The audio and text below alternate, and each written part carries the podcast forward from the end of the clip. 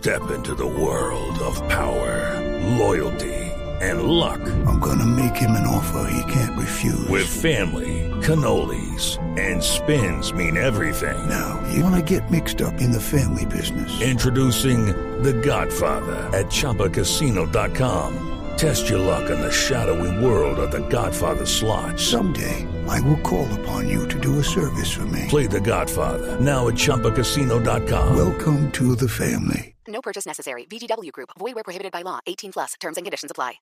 Señores, es momento para nuestra sección. Por algo será.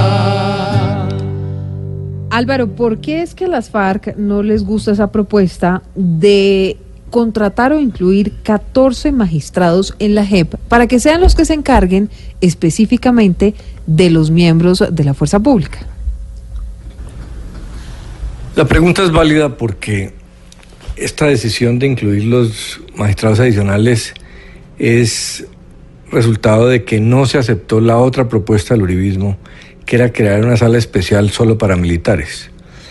Hay que decir que esa, esta transacción entre el uribismo y la oposición y los demás partidos no es un acto de generosidad del uribismo. No pudieron imponer la sala por dos razones. Una, aquí está el fiscal delegado de la Corte Penal Internacional que dijo que eso pondría en duda la imparcialidad del sistema jurídico colombiano. La verdad es que la Corte Penal Internacional, por más que se ha utilizado para meter susto durante el proceso de paz, fue creado eh, para casos como este, para perseguir a los estados, a los dictadores, a los gobiernos que violan derechos humanos y luego tratan de proteger a los agentes del Estado, los militares que lo hicieron. La Corte Penal no se hizo para perseguir guerrillas porque las guerrillas los persiguen los gobiernos. Y cuando en algunos casos, como en Colombia, se reducen las penas es a cambio de la paz, que no es un tema que le concierna a la Corte Penal Internacional, pero darle una sala eh, que puede generar impunidad para los militares sí es exactamente lo que busca prevenir la Corte Penal Internacional. Y la otra razón es que las encuestas muestran que eh, hoy en día el proceso de paz ha sido aceptado y que la mayoría de los colombianos, más del 60% en la mayoría de las encuestas, quieren que se implemente el, proceso de paz y no que se eche para atrás ni que se, ni que se haga trizas. Entonces, por eso es que se llegó a esta alternativa. A las FARC les produce temor, según dicen, por la misma razón que al uribismo le producía temor eh, el otro esquema en que se eligieron los otros magistrados.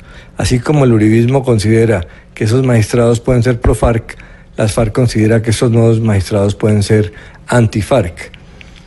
La ventaja de, ese esquema yo creo que es positivo, es que genera confianza en la JEP y una aceptación por parte de quienes se opusieron al proceso de paz y especialmente al tema de justicia, eh, porque esto los tranquiliza. Entonces es normal que las FARC tenga prevenciones y pues que rechacen que esto sea una modificación al acuerdo pero la verdad es que no hay confianza suficiente en la JEP y esto sería un mecanismo para lograrlo. Ahí lo importante es que no se escojan los nuevos magistrados con una tendencia política solo anti-FARC, como era importante que no se hiciera con los magistrados anteriores a que fueran pro-FARC. Yo creo que al final esto fortalece a la JEP y que ahora las FARC esté descontenta y el uribismo tranquilo, pues ayuda a generar más uh, legitimidad al proceso de paz que lo necesita. Y si don Álvaro lo dice, por algo será. Les da miedo que unos uribistas lleguen al sillón con el aguijón y les claven todos los delitos que hubo en su acción con la subversión. Ellos quieren es que allá les brinden por cada intención santificación si ellos llegan y de frente pegan, por algo será. Por algo será, por algo será, por algo será, por algo será.